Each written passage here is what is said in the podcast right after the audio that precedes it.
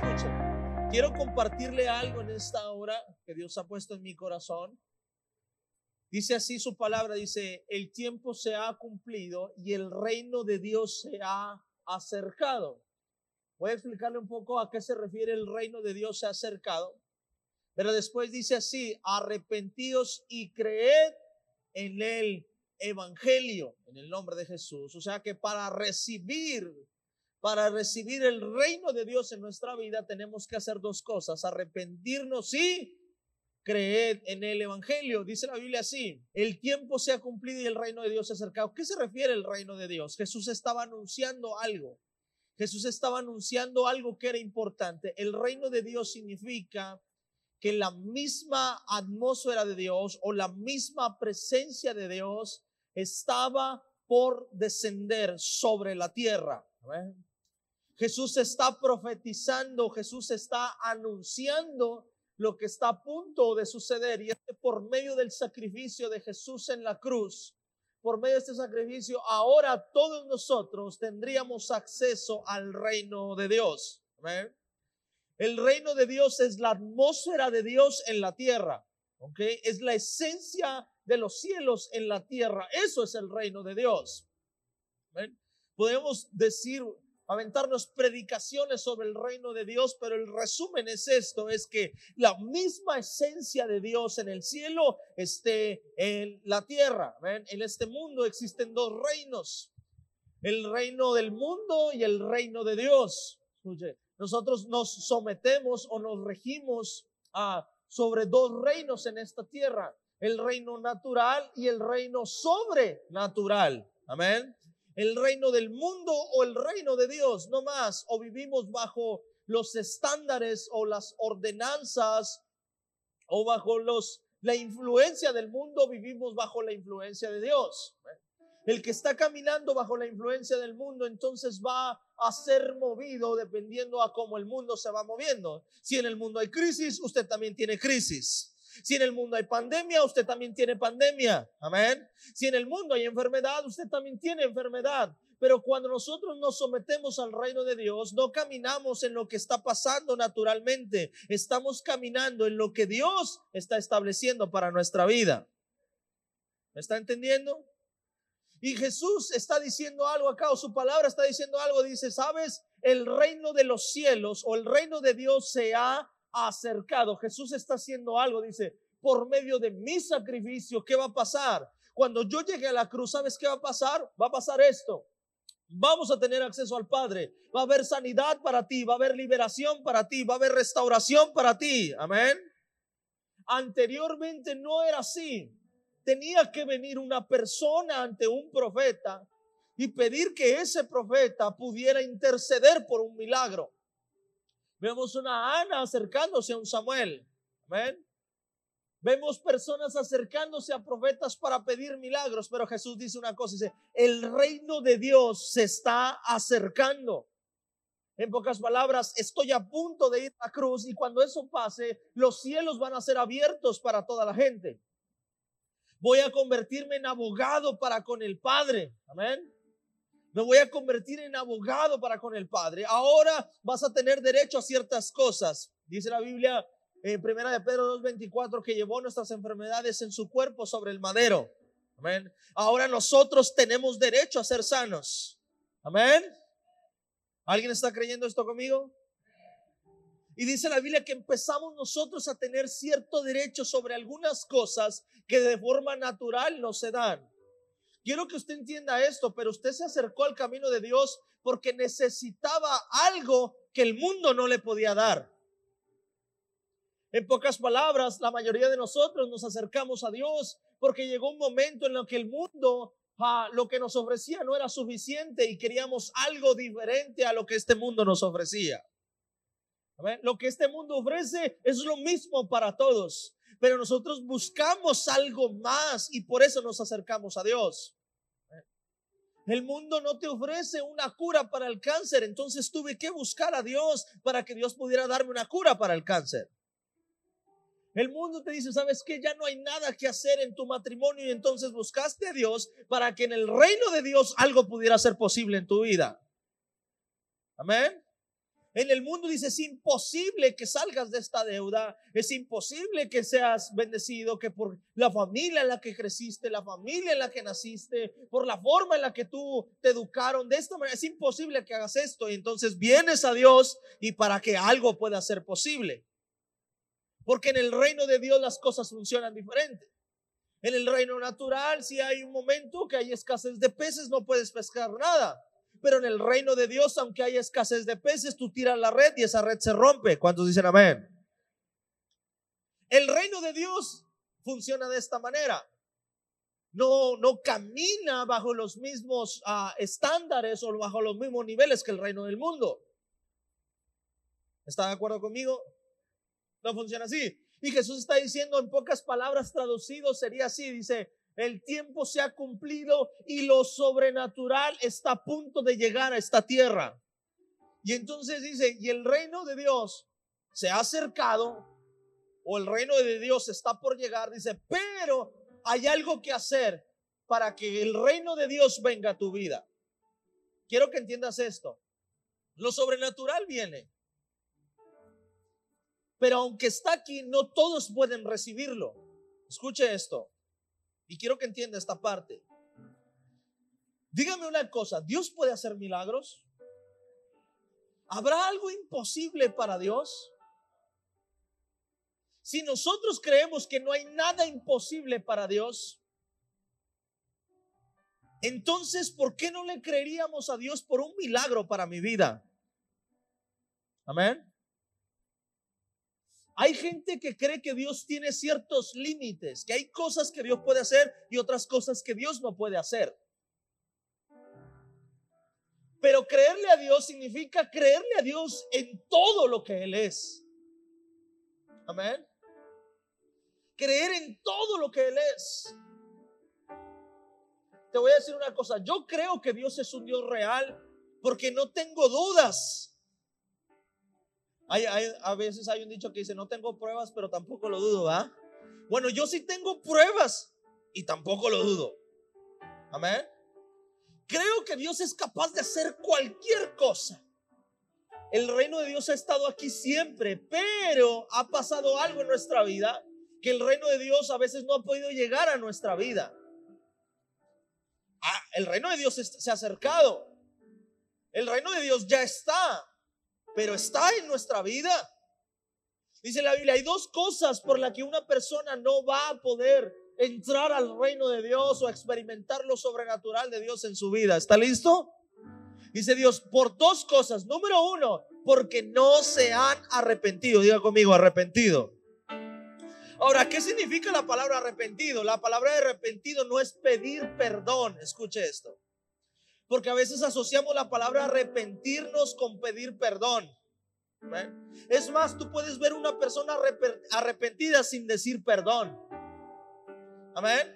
Cuando tú te equivocas con una persona, tú te das cuenta cuando esa persona está arrepentida o no está arrepentida y no tiene que pedir perdón. Amén. Yo he visto personas que se han equivocado y que cuando vienen no dicen nada, nomás vienen así. Y hay algo en su mirada que se refleja que hay un arrepentimiento en su vida. Y a esas personas yo no les he tenido que decir nada, yo nomás los abrazo y les digo, vente, ya, vamos, vamos a darle. Pero déjeme, no, no, no, no digas nada, yo ya veo que hay algo en tu vida. Amén. Entonces hay personas que dicen, no, con palabras, te pido perdón, pero no hay un arrepentimiento, no hay nada genuino. La palabra arrepentidos significa cambiar de dirección. ¿Ok? Cambiar en nuestra manera de pensar. Hay muchos de nosotros, escucha esto, hay muchos de nosotros que llegamos al camino de Dios, pero nos cuesta trabajo creer por milagros o creer que Dios puede hacer algo en nuestra vida porque no nos hemos arrepentido. Diga conmigo, arrepentido. En pocas palabras, no hemos cambiado de pensar o no hemos cambiado de dirección. Efesios 4:22. Dice, en cuanto a la pasada manera de vivir, ¿qué dice la Biblia? Despojaos del viejo hombre. En pocas palabras, arrepentíos del viejo hombre. Cuando tú te arrepientes, tú cambias. ¿Sí o no? Hay muchos de nosotros que llegamos al camino de Dios y dijimos, Dios, yo me arrepiento de mis pecados, de mi vida, de mi antiguo yo. Dice Dios, no te has arrepentido porque cuando hay un arrepentimiento hay un cambio en tu vida. Hay muchos de nosotros que necesitamos sufrir el arrepentimiento, en pocas palabras, necesitamos nosotros pensar diferente a cuando nosotros llegamos a Cristo. Quiero que entiendas esta parte. Cuando nosotros llegamos a Dios, veníamos con muchas dudas. No sé si tú recuerdas la primera vez que tú llegaste a una iglesia. Yo recuerdo la primera vez que yo llegué a una iglesia. La primera vez que yo llegué a una iglesia tenía más de 100 dudas en mi cabeza. Amén. Pero yo tuve que arrepentirme, en pocas palabras, destruir mis fortalezas. Y cuando yo estaba peleando con el cáncer, me decían que, ¿sabes que Tú tienes que declararte sano. Y yo peleaba con eso porque no me sentía sano. Amén. Es más, cuando yo llego a la iglesia, a una iglesia así como esta, yo entro y yo digo, bueno, aquí a quién le rezan o a quién le oran o qué. Y entonces me empiezan a decir, mira, es que Dios va más allá de eso. Dios te escucha tu oración. Y decía, ¿cómo me va a escuchar? Yo tenía 13 años. ¿Cómo me va a escuchar? Amén. ¿Cómo que Dios escucha mi oración? te pídele a Dios. Y yo decía, ¿pero quién me va a escuchar? ¿Cómo que si me hinco Dios? Amén. Y empecé a destruir fortalezas en mi vida.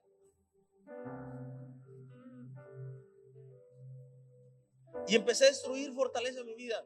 Es que dice la palabra que pusiéramos las manos sobre los enfermos y ellos sanarían. Yo decía, ¿cómo? O sea, poniendo una mano y ya. Hay que destruir fortalezas. Amén. Hay que empezar a destruir maneras de pensar. El ser humano o la persona camina con este principio, ver para creer. Entonces llegas al camino de Dios y ahora te dicen, cree para que puedas ver destrucción de fortalezas. ¿Cómo? Amén. Si todo es ver para creer, ahora hay que creer para ver cómo. Dice la palabra, despojaos del viejo hombre. Pero la mayoría de nosotros llegamos al camino de Dios, pero no nos despojamos del viejo hombre que nosotros éramos. Queremos entender a Dios con nuestro razonamiento. Queremos entender a Dios con nuestro pensamiento. Queremos encontrar una lógica de lo que Dios hace. Te voy a decir una cosa. Si queremos una lógica de todo lo que Dios hace, entonces nadie sanaría de cáncer. Entonces nadie sanaría de sida. Amén. Si queremos encontrar una lógica en lo que Dios hace, es que estamos viviendo bajo el reino del mundo y no bajo el reino de Dios. Porque en el reino de Dios hay cosas que no son lógicas, que simplemente suceden. Amén. Cuando iniciamos esta iglesia y algo que yo, mi primer mensaje fue, digo, si lo sobrenatural de Dios no está en esta iglesia, esta iglesia no tiene por qué continuar. Hemos visto milagros sobrenaturales en mucha gente. Amén. Personas que no podían tener familia y ahora tienen hijos. Personas que estaban en buró de crédito y ahora tienen casa y carro del año. Personas que tenían cáncer y hoy son sanas. Personas que no podían ver y ahora recuperaron la vista. Si intentas tú explicar esto de manera lógica es imposible. La razón por la que mucha gente no recibe el reino de Dios en su vida, te voy a decir por qué es. Porque no se ha arrepentido. Diga conmigo, arrepentido. En pocas palabras, no ha cambiado su chip. No ha cambiado su manera de pensar. Cuando yo llegué a Dios por primera vez, a mí lo primero que me hicieron es que a este ya le lavaron el cerebro. Y yo primero como que me molestaba. Yo que, no, ¿cuál? ¿Cómo que qué? Pero después empecé a ver que sí me lavaron el cerebro. Algunos necesitamos una lavada de cerebro, de corazón y de quién sabe cuántas cosas, ¿sí o no? Sí, Dios cambió mi mentalidad, Dios cambió mi mente. Dios tuvo que sacar lo que no servía, lo que estorbaba, lo que estaba podrido, Dios lo sacó. Y entonces metió algo nuevo a mi vida. Cambió mi manera de pensar. Amén. Verdad. Sí, Dios lavó mi cerebro. Claro que sí. Yo no creía en milagros. Es más, yo no creía que Dios fuera real. Creí que era una religión nada más, una cultura, que el hombre necesitaba creer en algo para poder ser bueno en la vida. Eso era lo que yo creía. Hasta que me dijeron, Adrián, ya no hay nada que hacer, solo un milagro de Dios. Ay, ¿cómo? que hay que pagar para que me entienda el mejor doctor. Adrián, te está atendiendo el mejor doctor. No hay uno, no hay otro mejor que este. Es el que sale en la tele, el que da noticias, el que dice todo. Este es el que te está atendiendo y él es el que dice que ya no hay nada que hacer, que solamente un milagro de Dios. Y ahí fue donde dije, gracias por lavarme el cerebro entonces. Porque creí en Dios, creí que Dios lo podía hacer y ahora ese el más inteligente, el más listo de todos decía, no entiendo qué fue lo que pasó. Algo pasó aquí. Dios hizo algo en tu vida porque no había necesidad. No había forma de que tú fueras sano y aquí estás. Amén. Amén. Dios es grande. Yo sí tengo pruebas y tampoco lo dudo de que mi Dios puede hacer lo que la quimioterapia no puede hacer. Amén. Lo que un doctor no puede hacer. El reino de Dios es cercado. El reino de Dios está aquí. Pero para yo poder entrar necesito cambiar mi mentalidad. Yo no puedo esperar recibir algo de Dios sin cambiar mi mentalidad. Amén hace tres, hace dos meses, yo le hice una promesa a unas personas que levantaron un comedor para niños de la calle allá en, García. Y les hice una promesa. Y le dije, vamos a comprar una camioneta para 15 personas. Y va a ver, vamos a traer un grupo una vez cada 15 días de 15 personas acá a servir, porque no tenían que servir. Cuando salimos de ahí, mi esposa le dijo, ¿cómo le vas a hacer? Le dije, no sé cómo le voy a hacer. Adrián, no tenemos dinero, estamos pagando un terreno, yo sé. Yo no sé cómo le voy a hacer, pero esa camioneta va a estar aquí. Si caminas bajo el sistema del mundo, haces cuentas y dices, no se puede. Pero cuando caminas por el reino de Dios, tú dices, todo es posible en Él. Amén. Un mes, dos meses, un mes y medio después, un mes después llega una familia Llega un matrimonio y me dice, llorando, llorando en la, en la casa, estaban ahí en la mesa, llorando y me dicen, pastor, yo no sé, a lo mejor está muy loco lo que le voy a decir, porque nosotros hemos estado hasta peleando porque no sabemos qué hacer. Pero Dios nos dijo así, que compráramos una camioneta del año para 15 pasajeros y se la pusiéramos en la iglesia.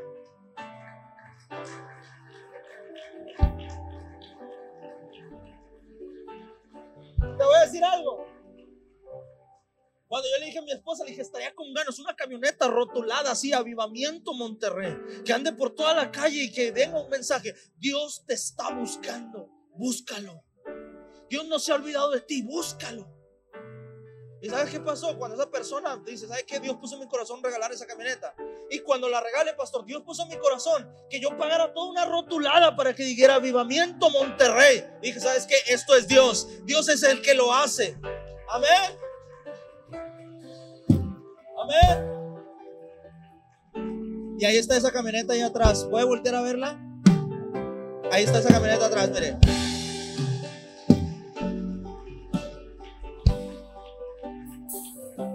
En lo natural es imposible, pero en lo sobrenatural pasa.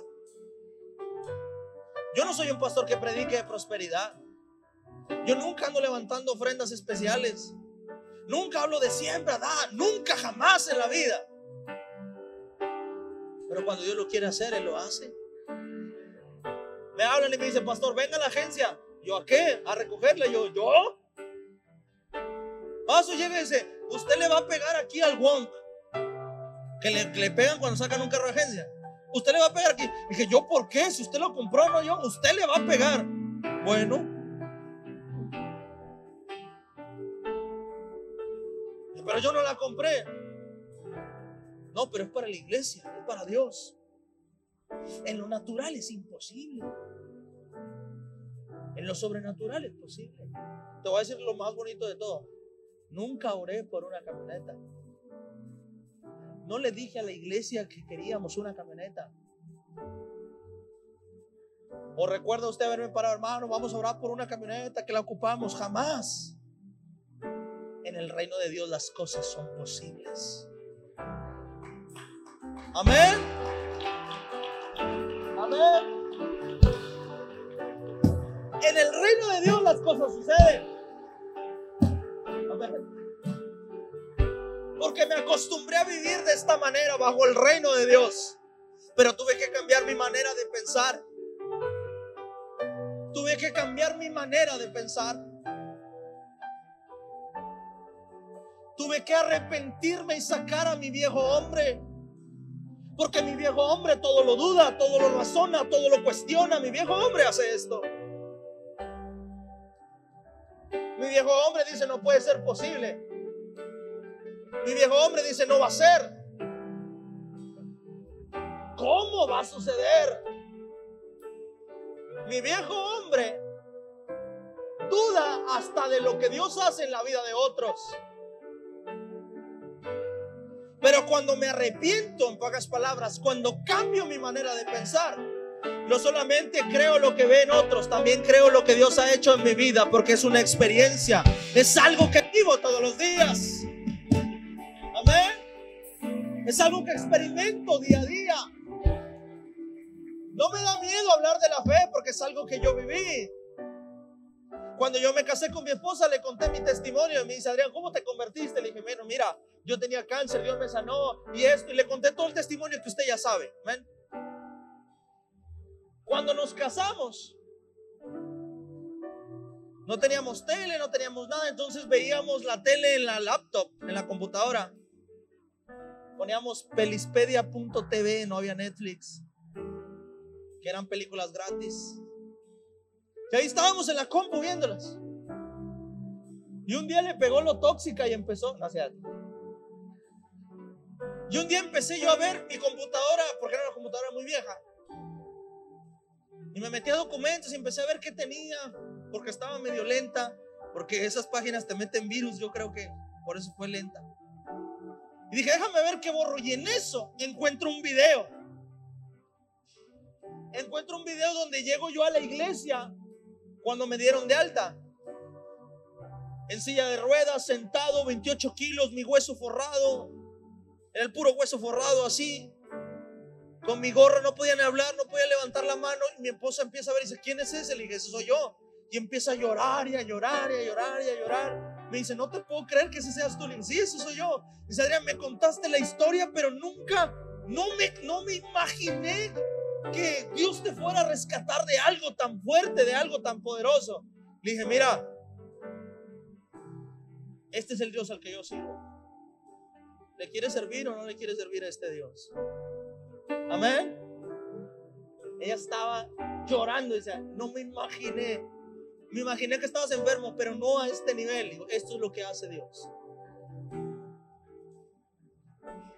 Amén. Eso es lo que hace Dios. Pero necesitamos arrepentirnos. Ya conmigo, arrepentirnos. Cambiar nuestra manera de pensar. Y ahí vamos. Sirviendo a Dios con limitantes. Sirviendo a Dios con fortalezas. La Biblia dice que debemos destruir la fortaleza, ¿sí o no? Vamos a leerlo en el nombre de Jesús. Segunda de Corintios 10, 4.